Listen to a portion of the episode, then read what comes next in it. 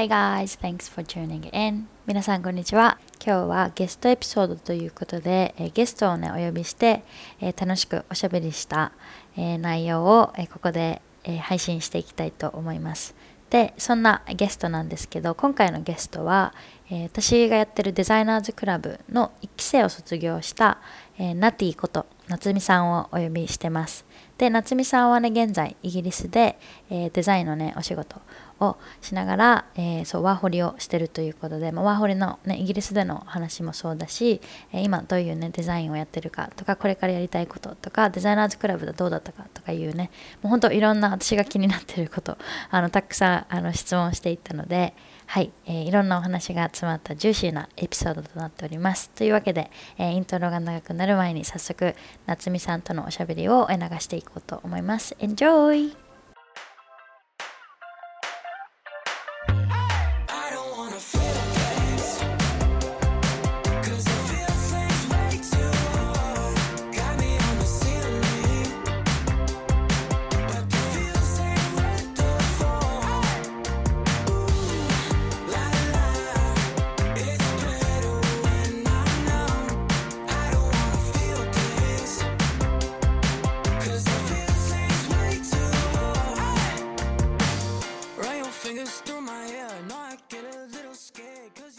い、というわけで今日は、えーとっても楽しみなゲストをお呼びして、えー収録していきたいと思います。今日のゲストは夏美さんです。ようこそ。はーい、こんにちは、お願いします。こんにち。は。このポッドキャスト聞いてくれてる人で、まあ、夏美さんのこと知らない方もいらっしゃるかなと思うので、今日はあの自己紹介をお願いいたします。はーい、はじめましての方ははじめまして。私はナッティこと夏美です。で、私はですね、1年前ぐらいにみゆきさんがね、やっていたデザイナーズクラブに、まあ、1期生として入って、まあ、それが去年の1月、2月、3月ぐらいかな。そこら辺4月、4月 そこら辺去年の初めぐらいに、まあ、そこでね、いろんなことを学ばせてもらって、で、そこから独立を果たして、今はみゆきさんのようにデザイナーとして活動をしています。で、住んでる場所はイギリスです。そうで、今まで、に、そう、結構いろんなところに行って、はい、そうなんでです。オーストラリア、ニュージーランド、カナダでワーホリして、で、一旦日本に帰ってきて、で、今はイギリスの、まあ、知ってる人もいると思うんですけど、YMS っていう就労ビザをうん取って、で、今2年目っていう感じです。うんな感じでやってます。おす。願いします。お願いします。ありがとうございます。はいそれこそもデザイナーズクラブがまあちょうど1年ちょっと前ぐらいかな？に始まって、で、それから、で、今2年目、にイギリス2年目ってことは、その1年目終わったぐらいの時点でデザイナーズクラブに入ってくれたみたいな感じですか？と、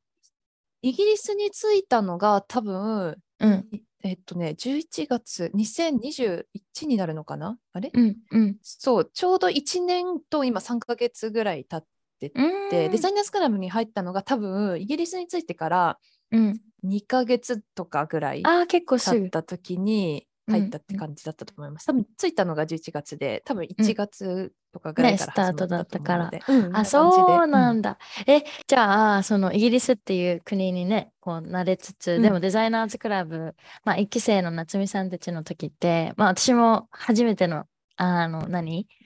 プログラム開始っていうのだから、なんかこう課題の感じとかもちょっとわかん、わかんないっていうか、なんかどのぐらいの量をどのぐらいのペースで出せばいいんだろうっていうのがまだつかめてなかったから、結構一期生大変だったかなと思うんですけど、そのイギリスでの生活に慣れながら、でもデザイナーズクラブもっていう感じ、なんか結構大変でした？そう、あの時結構確かに、なんかでも、何か新しいことを始めたいとは思ってて、イギリスに来て。うんうん、で、なんか最初、なんかオンラインの日本語講師をやろうと思って、なんかちょこちょこっと始めたりとかしてたから、本当になんかその、確かにイギリス来たその数ヶ月の間は、なんか結構生活のね、なんかリズムも変われば、確かいろんなこと挑戦したりとかして、なんかその勢いがあったから、もしかしたらデザイナーズクラブにもひょいって入れたうんうん。のかもしれない。うん。えー、面白い。なんかそもそもはいデザイ ナーズクラブを知ったきっかけとか入ったきっかけっていうのなんかシェアしてもらえますか？気になる。もともとは、そう、なんか、フリーランスになりたいっていうのはずっとあってただなんか何ができるかなって思った時に、まあ、最初なんか日本で日本語講師の資格を取ったりしたからそれでまあオンライン日本語講師始めるかって思ったけどなんかこう割と楽しいといえば楽しいけどそこまでなんか日本語の文法とか教えること自体にはそこまでパッションないなと思ったし割となんか時間の切り売りみたいな感じでレッスン単位だから、うん。っていうのでなんか他のことをもっとやりたいかもって思った時になんかずっと前からウェブデザインとかは興味があってでなんかいろいろ調べていくうちにうん。割となんか日本でいろんなオンラインスクールとかはあるけどなんかあんまりなんかときめかないっていうかなんかうん。なんかこの選択肢がこれとかしかないからあここの中から選ぶしかないかと思ってて本当に申し込みの直前まで行ったけどいやなんかなみたいなのがあった時にちょうどそうみゆきさんが始めるっていう話をしてたからあえちょっと興味あるとか思って そうそうだでもなみたいな。いやでも私まだな全然なんかねデザインのソフトとかも触ったことないしなって思ってでなんかみゆきさんに多分ねなんかメールかなんかして、ねしたら未経験でも大丈夫ですかね。そうそう。そうそうで大丈夫です。でいやでもこれは確かこのねちょうど探してたタイミングでそれが現れたから、いやこれはもうジャンプインするしかないでしょって思って入ったっていう感じです。なんかもともとそういに興味があったっていうところで、うん、入りました。うんねえまあ、ときめきってすごい大事ですよね。確かに結構ね、ね、デザイン勉強する場所っていろんなあの講座だったりとかスクールが今たくさんあるかなと思うんですけど私自身もねなんかそういうビジネスの講座取ったりなんか YouTube の動画一つ撮るにしろなんかやっぱこうときめかないとなかなか続かないっていうかこう最後までフィニッシュすることできないことってすごいあるなと思ってて。そうだからまあデザイナーズクラブ1期生すごいこう一番大変だったかなって思う。今考えると。今もう3期生でねあの別に緩くなったからなんかこう生ぬるくなったとかそういう話ではなくて1期生って私にとってもそうだしもう受講生にとってもそうだしすごいこう何様子を見ながらなんかこう、もう分かんないことが多すぎて、提供する側も受講してる側も。だからなんかこう、まあお互いに切磋琢磨して、すごいこう、いい、ものすごい濃い多分3か、あ4ヶ月間だったかなと思うんですけど、うん。そう。だから楽しかったこととか印象に残ったこと、もしくは大変なことでもいい。や、たなんか印象、うん、ありますか？そういうの。めちゃくちゃなんかいろんなことがあって、あの3ヶ月、4ヶ月ぐらい、本当なんか離れるのがめっちゃなんか寂しかったぐらい。で、うん。なんだろう、楽しかったのは割となんか1ヶ月に1回とか、まあ2回うん。あった時もあったと思うけど、なんかこう、メンバー同士でミートアップをして、なんかうん結構みんな同じ課題に取り組んでるから、なんか割と自分一人でやってる時は、なんか結構大変っていうような感じでやっててけど、なんかこうね仲間とこうシェアすることであなんかみんななんか同じところでねなんうん。かつまずいてたんだとか、なんかそのなんかねいろんなアイディアとかをシェアするのも楽しかったなって思うしなんかだから大変だけど楽しかった。うん課題はそうそう結構大変で1ヶ月に。うん。なんか結構何やってたかも。なんかロゴ制作もしたし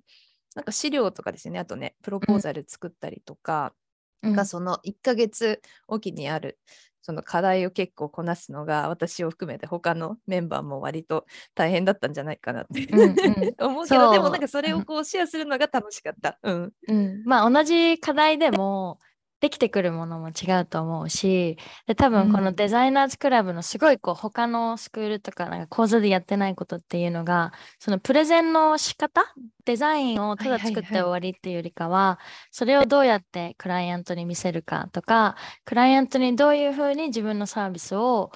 なんかこう提案していくかとかそういうこうちょっとビジネスのところもすごいこう大事にしてるプログラムだからこそあのビジネス私もそうだったんですけどビジネスの経験がないからこそすごいこう大変なことっていっぱいあるな。ただ作るだけじゃん。ただデザイン作るだけじゃないからすごいこうつまずい結構ビジネスのところでみんなつまずいてたかな。まあいまだにそうかな。今受けてる子も結構ビジネスのところでつまずいてる子多いかなと思うんですけど。でもまあまあそのつまずきがあっ,、あるからこそなんか自分のスタイル見つけていけるのかなと思ってて。うんでそうなんか夏美さんに今日聞きたいなと思ってたことがそれこそそのデザイナーズクラブに入って学んだことはもちろんあると思うんですけど卒業してから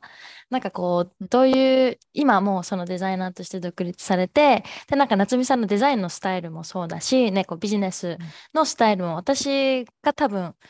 あのデザイナーズクラブの中で教えた中でたまたちょっとこう変わってあの何サービスを提供してたりとかするのかなと思うんですけどなんかそういうところもちょっと聞きたいなと思っててなんか卒業してからなんか卒業してからの学びとかなんかこう自分のスタイル確立する上で大事にしてたこととかありますか？卒業してからはなんかとりあえず私はもうすぐにサービスを提供したいと思ってたから、まとままずはねみゆきさんに学んだこともたくさんあったから、まあ、そのなんか型じゃないけど、うん。にちょっとはめながらやって、でなんかその中でやっていく中であなんかこれは自分やってて楽しいなとかあなんかこれ結構自分の中で時間、ね、かかりすぎてるからもうちょっとなんかねと自分のちょっとスタイルに変えてやってもいいかもっていうのが結構やっぱり分かり始めて、うん。でどうだろうな。なんか私的に結構やっぱり時間かかると思ったら結構ライティングとかあの言語化のところとかはうん。割と時間がかかるなって思ったから、なんかそこはもうちょっとなんかこう自分のなんか方法でやっていこうっていうふうになんか最近思ってちょっと切り替えたりしてきてるしあとやっぱうんやってて楽しいと思ったのは、ウェブやっぱりウェブデザインが結構楽しいと思ってなんか最初ウェブデザインって結構うんなんて言うんだろう。なんかいろんなコーディングのスキルとか、なんかいろんななんかことをまたなんかね、たくさん学ばなきゃいけないって思って、なんか私サービスにそのウェブデザイン、ウェブサイトっていうのを入れてなくて最初。うんなんかオプションでできますよっていうのをやってたけど、なんか結構クライアントさんにサービスを提供する中で、なんかみんな割と結局必要っていう人がほとんどで、で、なんかそれをやっていくうちに、あ、なんか楽しいって思い始めて、だからなんか今はもっとこうウェブデザイン、ウェブサイトの方をもうちょっとこう力を入れていきたいなと思って、サービスもなんかそっち寄りにしてるっていう。なん かちょっと本当に、いや本当に学びながらじゃないけど、確かにみゆきさんのところで学んだことはあったあって、まあ最初は多分ね、これから始める人もそその流れでやっていけばいいと思うんですけど、なんかやっぱりやっていく中で自分のスタイルじゃないけど、あ自うん。分これ得意で、自分はこれは時間かかるなとかっていうのが見えてくると思うので、私はなんかそういうふうにちょっと、ちょっとずつスイッチしながらやってるって感じです。うん。うんうん、それこそ多分夏美さん、まあ、結構あの受講してくれてる時デザイナーズクラブの中でやってる時からそうだったんですけど、アウトプットの量がすごいこう何？人よりもたくさんあるなっていうイメージ。で結構あのデザインデザイナーとか、まあ、それだけじゃなくてセンスを磨くためにはどうすればいいですか？みたいな質問を結構いただく時があった私が。でなんかセンス磨くんだろうって私自身もすごい考えてたんですけど結局はこうアウトプットしていって自分のスタイル見つけたりとかセンス磨いていくしかないなっていうところに、まあ、いつもたどり着いててねその夏美さんがそういう自分の得意なこととかなんかあこれから伸ばさないといけないなと思うことを見つけたっていうのも多分アウトプットがあるからこその発見だったと思うんですけど、なんかそのアウトプットを何習慣にするというかなんかアウトプット大事っていうの多分みんな分かってるけどそれがなかなかできない人っているんじゃないかなと思って、もちろんこう忙しいとかもあるかもしれないけど、もしかしたらなんかちょっとこうとっつきにくさを感じてなかなかこう手を動かす作業に入りきれないとかなんかそういう方に向けてなんか夏美さんなりのナティさんなりの アドバイスみたいなのあります？アウトプットに関して。えーなんだろう、アウトプット、なんか私、最初何してたんだろう。でも、とにかく、ね、それこそデザインに関しては、ね、私みたいにデザインのソフトを触ったことありませんっていう人は、まず、ね、まあ、YouTube とかで見るのも大事だけど、まずね、それこそ手を動かさないと、見るだけじゃ多分何もできないと思うんですよね。だから、私もなんか結構 YouTube とか、それこそ今なんて、ね、めちゃくちゃ情報で溢れてるから、まあ、特に結構、まあ、みゆきさんもそうだと思うけど英語でうんやってる人の方が、うん。なんかそれこそときめくじゃないけど なんていうの、うんなんか自分があこれやってみたいなって思うデザインをやってる人のを見てやってみるとかなんかその人が意外となんかこのフリーリソースみたいな感じでねなんかトレーニングのなんていうの？のを出してくれてたりとかもするからそれこそ無料とかで。そういうのでなんかちょっと試してみるのもあるしなんかそれをなんか自分のだけに留めておくんじゃなくって私はなんか最初何してたかな？LINE スタンプか。LINE スタンプ作ったりとかもしたし、ただなんかまあ自分で作るのもいいけどせっかくだったらなんか表に出しちゃってもいいかなと思って、それこそそれで LINE スタンプを作って、それまあお金になるならないとか関係なくとりあえず出したりとか、うん。あとはインスタもそう結構最初私そこまでなんかソーシャルメディアの発信がそこまで得意じゃない方だからもともとは。ただ、なんかそれで最初やっぱり何発信していいのか分かんないっていうのがあったけど、うん。なんかもうとりあえず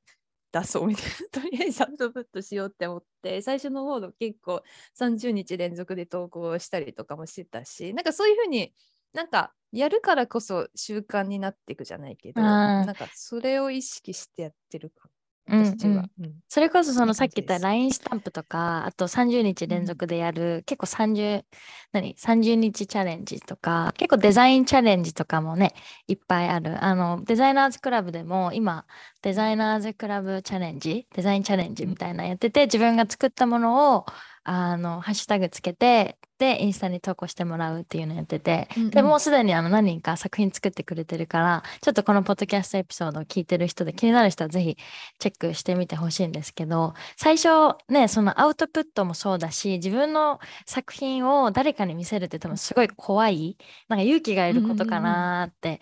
思うんですよ。私もそうだったし、ナティさんもそうだったんじゃないかなと思うんですけど、でもそれ乗り越えないとやっぱりデザイナーっていうお仕事には、あの、なかなかこうたどり着くことできないのかなと思ってて、で、あとすごい大事なのが楽しんでやるっていうのめっちゃ大事だと思うんですけど、なんか夏美さんにとって最初はほら、あの、なんだっけ、そのデザインのツール触ったことないから、Adobe の製品ってちょっとこうとっつきにくいじゃないですか。いろいろボタンがあってとか、なんかちょっと難しそう。で、最初それを乗り越えてから、やっとこうデザイン、自分が作りたいものが形になっていく楽しさみたいなのっていうのを、まあ、実感できるんじゃないかなと思うんですけど、なんかその切り替わりっていうのを最初はなんか、あー難しそうっていうのから、今なんかこう、例えば LINE スタンプとかインスタ作って楽しいって思う瞬間のなんかこのトランジションみたいなのってありました？いや、なんだろう、でもたし確かに最初は、その Adobe のそういうね、なんかもう、もうなんかいろんな機能がありすぎて、そういやいや、これどうやって触ってどうやって動かすんやみたいなうんうん感じだったけど、なんかほんと最初、それこそ YouTube 見ながら、うんなんかね、あの、多分みゆきさんにおすすめしてもらったのかな、なんか、いや、3時間ぐらいのうん Adobe イラストレーターの、あの、うんなんかうんビギナーズみたいな。ああ、はい。なんかそれではいはいペ、そう、あれ、多分なんかペンギンをなんかね、はいうん。作ったりとかするのがあって。でなんかねたかがねなんかすごいシンプルなペンギンだけどなんかそれをなんか実際になんかこの Adobe のねソフトこうやって作っ使って作れた時に、えなんかかわいいみたい かわいい。なねそう。なんかね手でねこうやってね書いたら簡単にできるものだけどなんかそうやってソフト使ってこれマウスでこうやってやって作れた時に、なんかすごいなんかう自分の中で嬉しいし楽しいしえなんかちょっとかわいいみたいな、ときめくみたいな、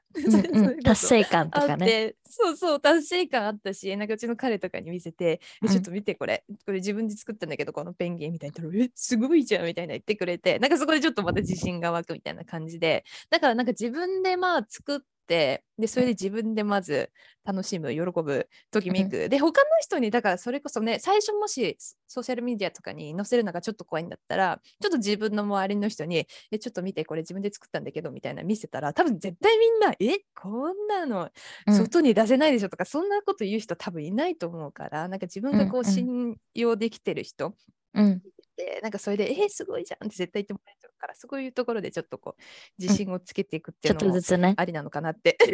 思います。確かに確かに。私も結構彼氏とか家族その場にいる人に見て見てって見せたりするかも、よく考えたら。ね。うん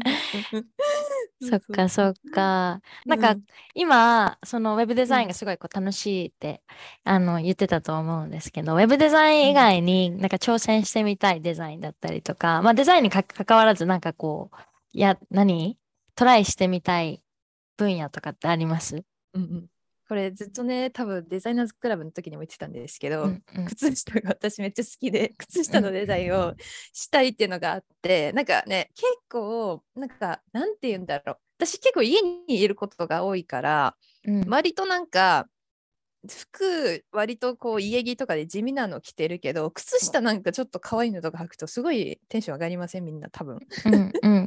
アボカドとかバナナそうそうアボカドとかバナナとかなんかそういう変なのとかそうそうそうそうそう。なんかちょっと見えるのが可愛いみたいなうん。のがなんか私は結構好きで。だからうん。なんかデザインとしては靴下をやりたいっていうのはずっと言ってるけどなんかそれこそなんて言うんだろう。またなんか別のジャンルになるし全然もうノーアイディアって感じだからうん。でもなんか始めてみたいなっていうのはずっとあるって感じです。うん。うん、それこそまあえもういられも使えると思うし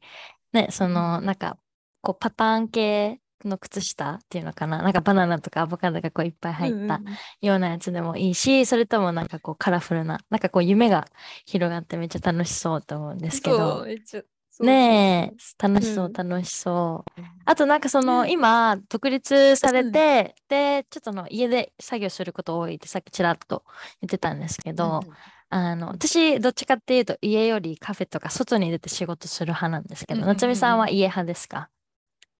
家派ですね。あ家派なんだ。ねみゆきさん絶対ね、カフェ、カフェ派だと思うけど、私はもうこれはずっとうん。中、それこそテスト勉強とかしてた中学校とか高校とかの時から、もう完全なる家派で、もうカフェに行っても私は全然集中できないタイプで、ねそれ面白いですよね。絶対家み全然違なんだろうこれう。ねそう、そうそうそう。私の場合はもう絶対に家で、なんか、まあ音楽かけるぐらいだったらいいけど、なんかちょっと、なんか誰かが他の部屋に入ってきたとかなっても、ちょっとなんかそこでプチッとこうなんか集中力切れちゃう感じ、私の場合は。そうなんだ。だからカフェってえなったらもう絶対もう、めちゃくちゃね、いろんうなん人がこう行ったり来たりするから、ーまあなんかたまにやるのはいいかもしれないけど、私うんの場合は多分家。うん。えーなんか決まったルーティーンとかあるんですか？なんかだ一日の様子みたいなえーちょっと教えてほしい。気になる。なんだろう、一日朝私は結構早く起きて、6時ぐらいかな、6時過ぎとか。うん、で、まあ、今年からは体がカチカチになってきたから、ヨガを、そう、ヨガを朝したりとか、あとはジャーナルになんか書いたりとかしたりして、どうするかな？なんか結構8時半とか9時ぐらいまでは割と、うん。なんかで勉強、なんかそれこそ YouTube とか何かしら自分の入ってるビジネスのコースとかでなんか動画見たりとかして、なんかそこからまあちょいちょいってこうなんかクライアントさんの仕事とかをし始めてうん。っていうパターンが多いですかね。で、昼ご飯食べて、午後で、まあちょっと晴れたらなんか散歩行ったりとか、そんな感じで、なるべく体を動かすようにして、で、夜はもうチルで夜ご飯作って、あとうん。ネットフリックス見て寝る。えー何時ぐらいに、なんかこう、仕事もオフにする感じですか？いや、5時とか、なんか夜ご飯を5時台、5時半とかには作りたいから、うん。5時、まあ、5時半までには仕事を終えるようにしてうんかな。で、うん。まあ、夜は基本的にはやらないみたいなうん感じでうんやってます。うん。今のクライアントさんはなんかこう時差とかないない感じですか？打ち合わせで時差でたまに夜に打ち合わせ入ったりするんですけど。そう、なんかアメリカに住んでる人だと、そうん。れこそ多分、私の夕方ぐらいがアメリカの朝になるのかな、多分。あそうなんだ。なんかそういう時は結構5時とか6時とかにする時あるけど、まあ大体なんかヨーロッパの人とかだとうん。1時間差とかだから、まあなんか合わせやすい。うん日本の人ってなんか私逆にあんまりいなくって、まあでも日あ本の人となんかある時も、うん。そう、の人は私の朝だったら向こうの夕方だからちょうどいいうん。っていう感じで、ね、そう今な感じでも割となんかそうイギリスってなんか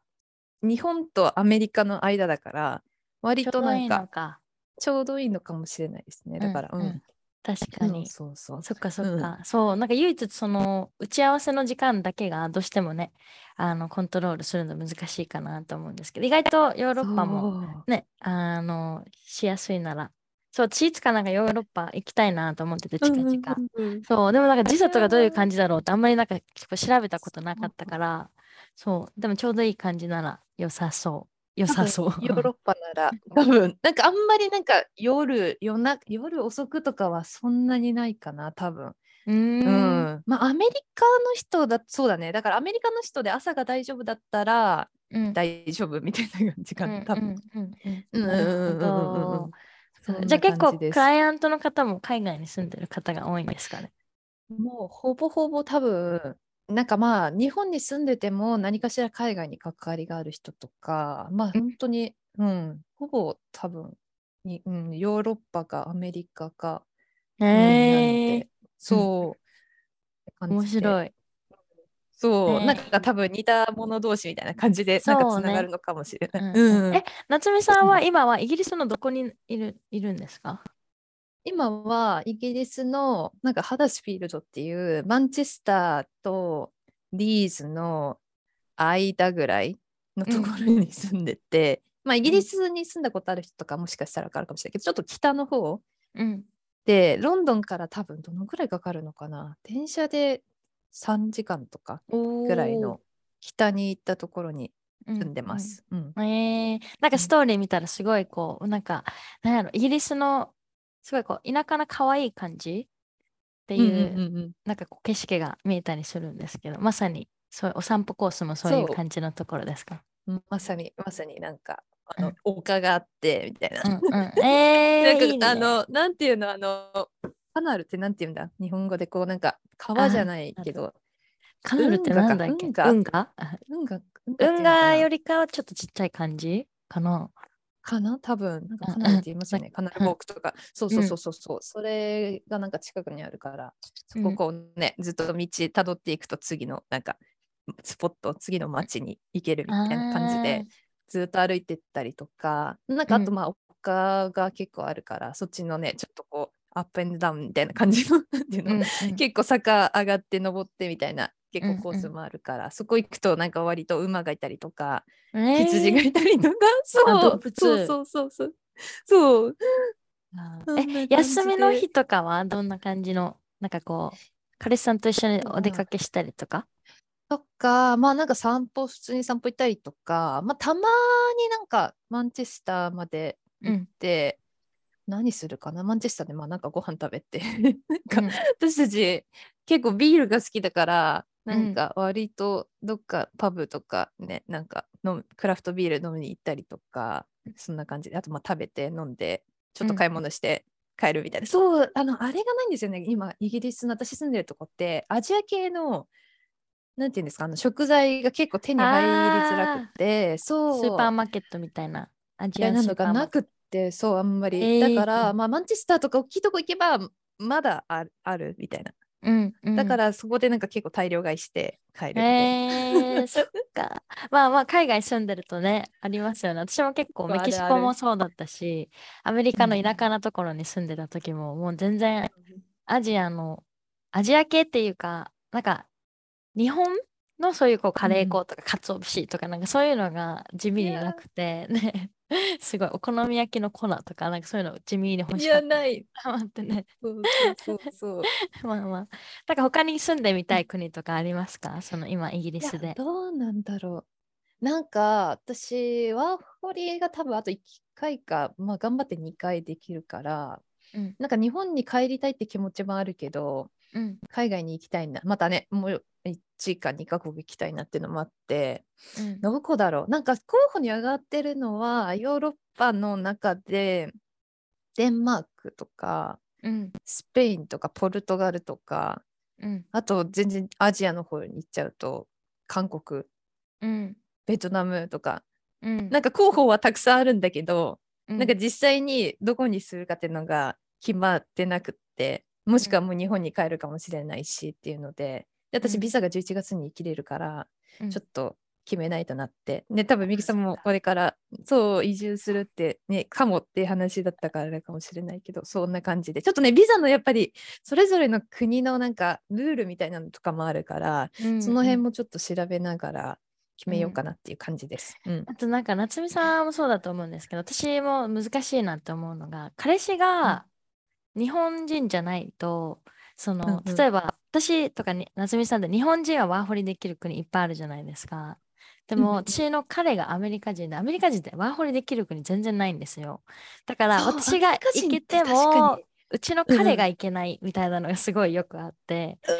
そう、だからなんか、夏美さんのあの彼はイギリスの方ですかね。イギリス人だから、まだうん選択肢、あ、でももう30、今4、35、34かな。だから、うんうん。取れないけど、まあ、ヨーロッパ内だったら、うん。あの、アイルランドのパスポートが取れるから、それでまず進めるっていうのはあるけど、うん。確かにアメリカの人って確かニュージーランドとどこだったっけあとなんかい。すごい少ないってなんか私でもニュージーに行った時はそう。ニュージーに行った時アメリカ人すごいいっぱいいてでもオーストラリアに行った時はアメリカ人会ってないから多分ニュージーは多分取れるんじゃないですか多分。そっか、うん。じゃあニュージーランドか。なんかでも人気さんっぽくないなニュージーランドってなんか。いや、行ってみたい。でも、すごいこう自然がいっぱそいうなイメージでも多分好きだと思いますよ。うん。ねえ。うん、で絶対楽しいと思うニュージーランドはううんうん、それこそね、こう仕事がどこでもできると、オプションがありすぎて逆にこう迷っちゃうっていうね、なんか贅沢な悩みですけど、うんうんうんでもまあまあ夢が広がりますね、すごい。ほんとほんと。ね、うんうんうん。素敵素敵。では、なんかさっきこう靴下をちょっとデザインしたいなっていう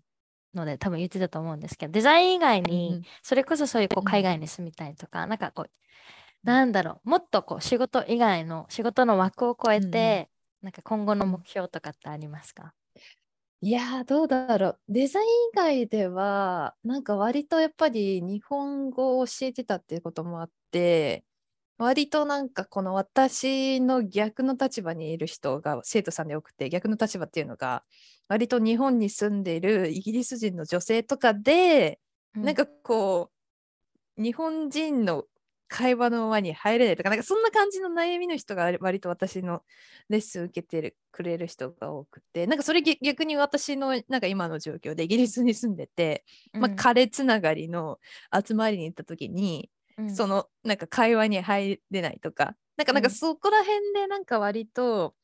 ね、なんかかその日本に住む外国人だからこそある悩みっていうのが多分あると思うから、なんかその辺でもうちょっとなんかデザインとはまた別で、日本に住む外国人に何か、全然何かはわからないけども、サポートできるできることがあればいいかなってなんかうん。ふわっとしたアイディアはあるけど、うん全然なんか何をするとかは分かんないって感じで、まあなんかね、やっていけたらいいかなってうんうん。思ってるって感敵じかな。うん。まああうんとはプライベートで、それこそ今はなんかね、この前みゆきさんとも話したけど、なんかこう、拠点がないから転々としてて、逆にこうなんかめちゃくちゃコンパクトな生活はそれでそそれはそれでいいんだけどなんかやっぱりさっきも言ってた通り私って結構家で仕事するのの方が好きなタイプだけど今の状況でもうなんか全然なんかなんて言うんだろう。とりあえずこの場所を借りてなんか仕事をしてるって感じでなんかこう自分のなんか好きなものに囲まれてるかって言ったらなんかそんな感じでもないからもうちょっとこう自分の空間じゃないけど欲しいですよね、拠点そうそうそうそう。わかる。そうなんだよね。そうなんか自分のなんかこうね拠点があって好きなものでこう囲まれてる、うんうん。なんか作業スペースとまあ家なんて言うんだろうなんかね、なん。かそういう空間が欲しいっていう。ねえ いやわかるめちゃめちゃわかる。そうそうそう。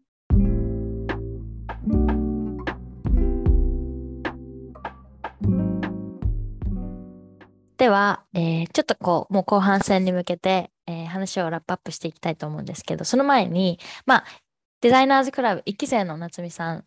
が、後輩に向けて、もしくは今、デザイナーズクラブのちょっとこう受験受講を考えている子が、まあ、何人かいると思うんですけど、その後輩に向けて何かこう、アドバイスとかシェアできることっていうのがあれば、なんか教えていただきたいなと思って、結構みんなのモチベーションになるんじゃないかなと思ってて、もううんうんうん卒業されて、今実際に独立された夏美さんから、そう、みんなに向けて、ちょっとこうアドバイスとか、なんかメッセージをお願いします。はーい。なんだろうな、メッセージ。とにかく、まあさっきも言ってたけど大事にしてほしいのはアウトプットとにかくしておしていくっていうことかな。なんかやっぱりデザインってねやっぱり周りにこうどう見られるかってとこがかなり引っかかってそれこそこうアウトプットまあ自分の中でアウトプットはできるかもしれないけど結構人に見せるってところでのブロックがあると思うけど、それがでもそこをこうなんか外していかないとこれからねそれこそ独立したいって思ってる人はクライアントさんにねお金をねいただいてでそれを自分のデザインしたものを、まあ、価値として提供するわけだからやっぱそこら辺のこのなんかどう見られるんだろうっていうブロックをまずそのねサービスを提供する前に外す練習をしていくことが大事かなって思うので、なんかそれこそまだデザインデザインのビジネス始めてないからこそうん。そういうアウトプットっていうのがもうちょっとなんていうかしやすいうん。っていうのが逆にメリットかなって思うのでなんか私もサービス提供する前にかなりそういうふうにいろんなインスタで苦手だね 本当苦手だけどインスタで 発信したりとか、ね、他の人に見せたりとかそういったことをしてたからこそなんかそこでやっぱさっきも言ってたみたいにえなんかいいじゃんみたいな風に言われるのが結構自信につながったりとかもするのでまずはねこれから始めたいな今なんか手を動かしてる人とかもまずはねまあ自分に自信がないかもしれないけどまずはアウトプットをどんどんしていってほしい。ってところですかね。はい。うんうんうん。ありがとうございます。はい素敵。じゃあ、えー最後に、えっと、ラピッド、何ファイアクエスチョンで、夏美さんの、えー大事にしてる習慣3つはいいただきたいはい。と思います。これもうね、ゲストにみんなに聞いてることなので、はい。今日も行きたいと思います。まず、えーはいそう、大事にしてる習慣3つ。3つ。1つはよく寝ること。よく寝ること。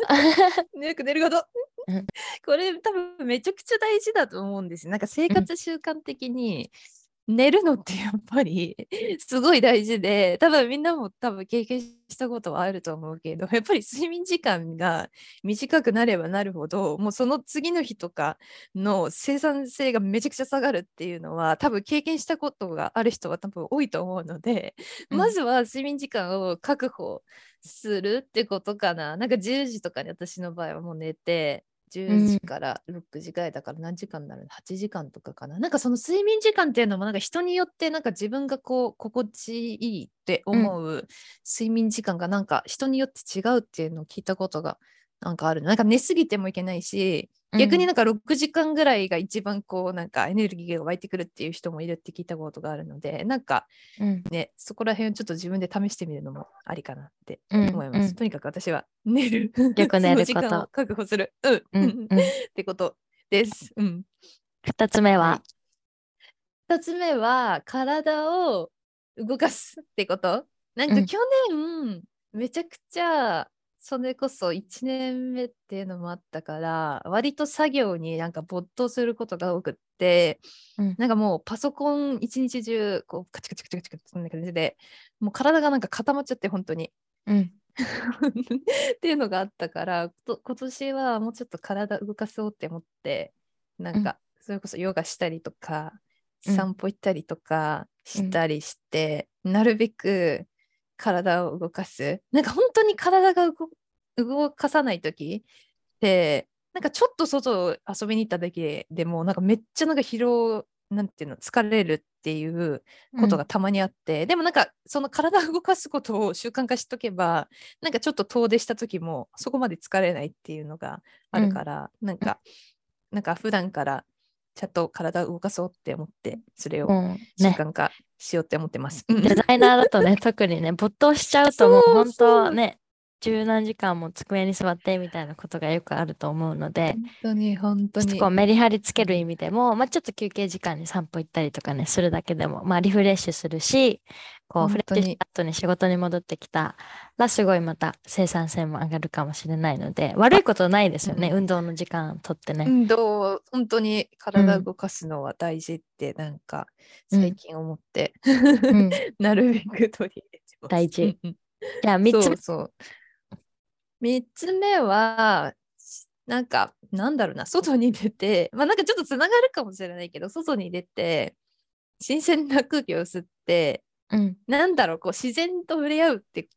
ことかな、多分。なんか家でそれこそ作業してると、なんか空気がすごい、なんかよどんでくるじゃないけど、なんていうのかな。うんうん。こもる感じ循環しなくなる。そうこもる感じがするからなんかちゃんとこう外の空気を吸う？なんていうの、うん。新鮮まあ太陽浴びて、うん。ねそれこそ今住んでるのが割と田舎で結構うん緑も多いし、ね、うん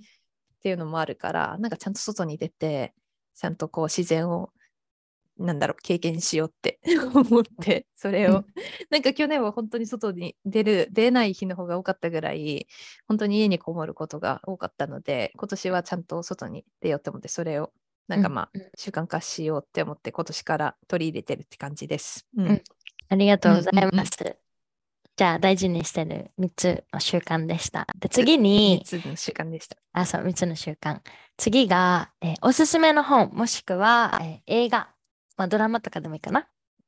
本は最近読んだのが、なんかいつもこれ名前忘れちゃうんだけど、20代にしておきたい17のことっていうのが、なんかまあ最近本読んだ本の中で割とよくって、なんか私20、今年、今年20最後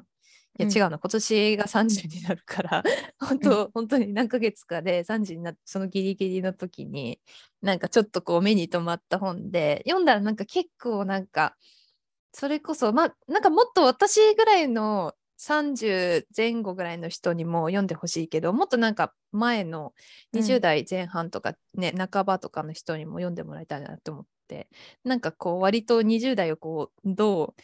後悔なくうん。過ごすかみたいなのの、なんか tips がすごい含まれててなんかお金のこととか人間関係のこととか、なんかもっといろんなことを経験しましょうみたいな感じの本で、うんうん。割となんかそうだよねって感じのリマインダーになる感じの本だったのでぜひ20代の人まあ30代になった人でも多分、ああってなんか気づかされることがあると思うので、ぜひおすすめです。うん。はい、うん。ありがとうございます。うん。では、最後の質問です。えー夏美さんが大事にしてるお気に入りのあの言葉、もしくはなんか引用とかってありますか？引用？そうお気に入りの言葉は「なんとかなる」って言葉が なんか、うんいつもなんかくじけそうになるときに割となんとかなるって思ったらなんか前に進める気がして割とその言葉をいつも大事にっていうかなんか自分をこうちょっと進ませてくれる言葉としていつも 思ってます。うんうんそう、えーなんかなんとかなるってそう思えばなんとかなるのかなうんってなんか今までの経験上うんうんが思ってます。うんうんうんなんとかる。なる。ね、それこそ、こう、作業してる時とかに、ちょっとこう、アイデアが浮かばないとか、なんか今日調子悪いかも、みたいな時ってあるかなと思うんですけど、デザインの仕事やってても、私も結構あって、で、あの、なんか、最近調子悪いわ、みたいな。でもなんかそこでやめちゃうんじゃなくて、まあまあ、調子悪いけど、とりあえず手動かしてみるか、みたいなとか、まあ、打ち合わせがあるから、なんか全然ちょっとすタスク進んでないけど大丈夫かなってなった時も、うん。まあまあなんとかなるかなみたいな。ちょっとこう前向きな気持ちになれますよね。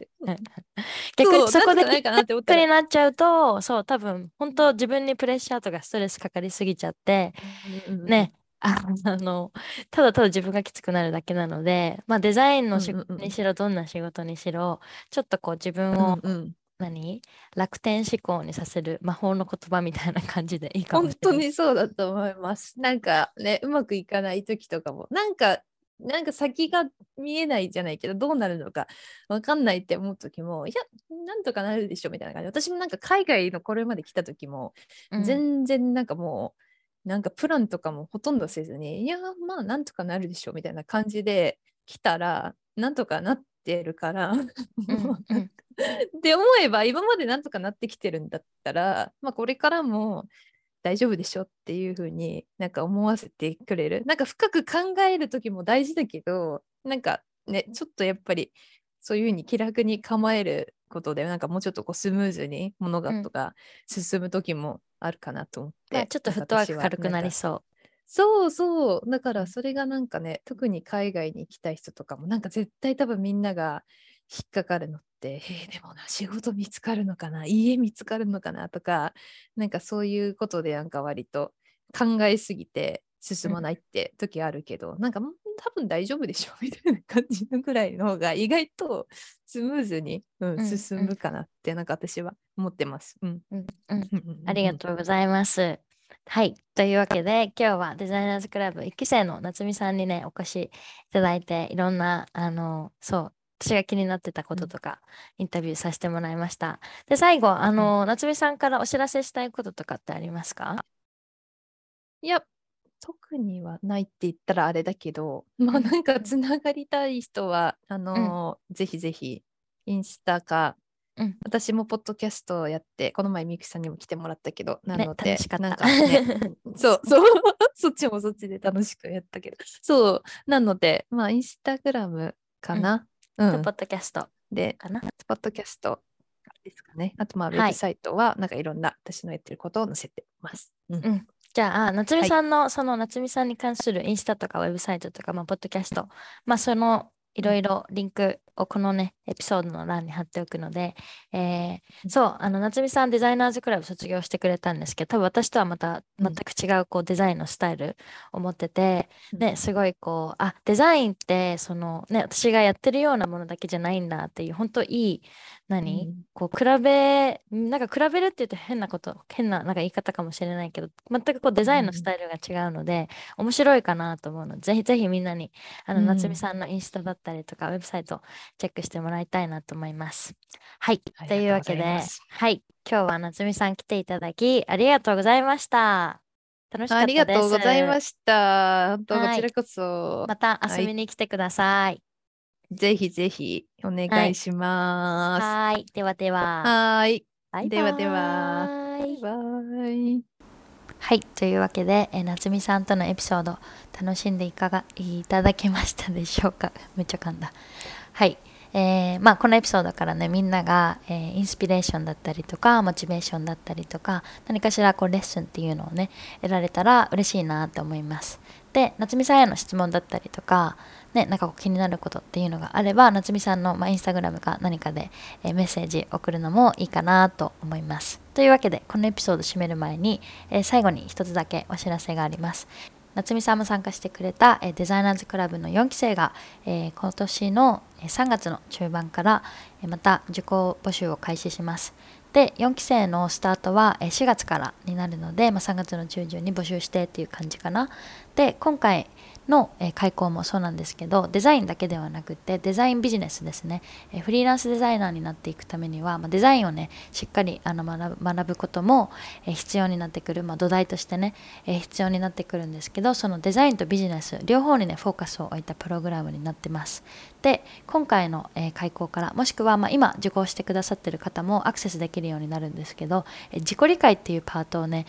組み込んでいく予定です。で、まあ、自己理解でね自分がどういうふうに学びをしていくといいかとかどういうふうに情報を処理していくといい処理していくといいかとか、まあ、どういうふうに人生を作っていくかね、そういうこうヒントが得られるようなそういう自己理解の、えーレッスンっていうのも今回入れていこうと思います。なので、えーまず自己理解ね自分のことをよく知った上でそれをベースにデザインだったりビジネスだったりっていうのを、まあ、インプットしてアウトプットにつなげていくようななんかそういうこう大まかな流れっていうのをこのプログラムの中でね、えー作りたいなと思って今そういうふうに、えプログラムを、まあ、リニューアル中です。というわけで、はい、4月の開講に向けて、えーえー受講の募集開始が3月の中旬になるので、えーもうすでにね、え受講したいですっていうメッセージくださってる方いらっしゃると思うので、えーもうみんなウェイトリストにはね登録してるかなと思うので、まあ、受講の、え募集がね近くなれば私もインスタグラムの方で、えっとそうお知らせしたいと思います。でそれとプラスにウェイトリスト登録してくださってる方は、えメールの方にもお知らせが届くのではいメールを随時チェックするようにしてください。というわけで、えー今日のエピソードここまで聞いてくださりありがとうございました。では I'll talk to you guys soon. Bye!